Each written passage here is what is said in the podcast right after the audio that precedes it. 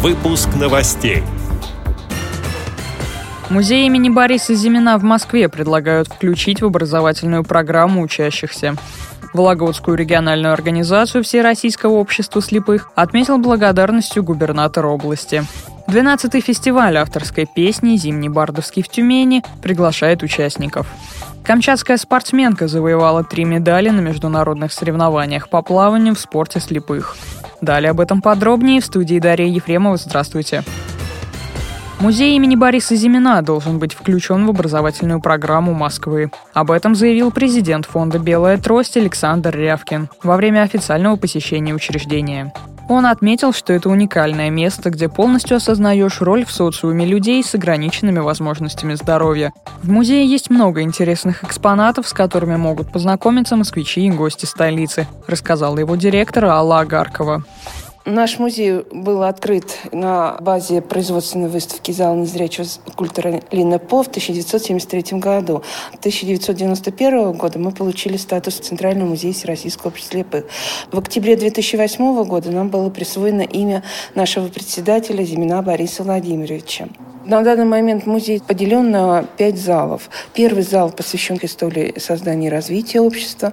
Второй зал – это просвещение и образование, а также история развития и возникновения тифлоприборов и тифлопособий для незрячих.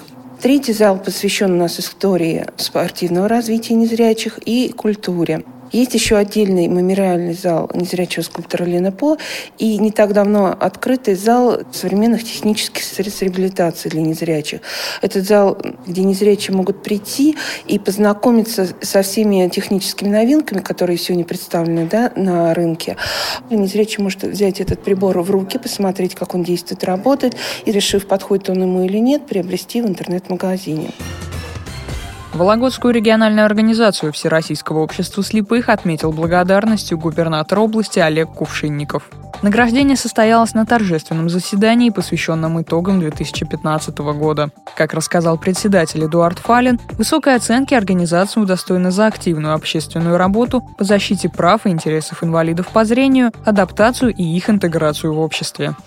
Мы принимаем участие во всех общественных органах, начиная с Совета по делам инвалидов при губернаторе. Наши проблемы ставим, обсуждаем. В других общественных органах области. Дважды в прошлом году мы выиграли грант, получили финансовую поддержку.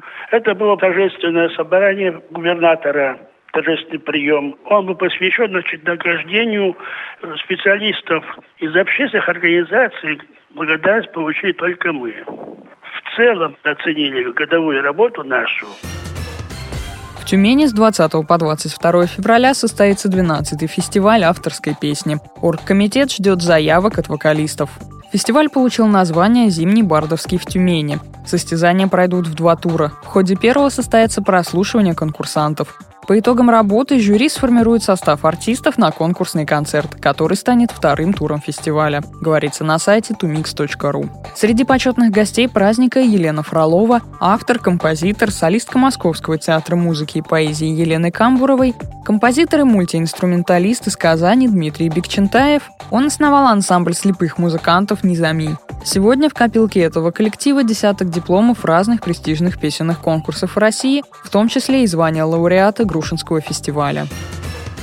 Камчатская спортсменка Анастасия Широченкова завоевала три медали на международных соревнованиях по плаванию в спорте слепых. Состязания проходили в американском Колорадо Спрингс. Об этом корреспонденту сайта cam24.ru сообщили в Министерстве спорта и молодежной политики Камчатского края. По итогам заплывов в активе представительницы Камчатки одна серебряная и две бронзовые медали.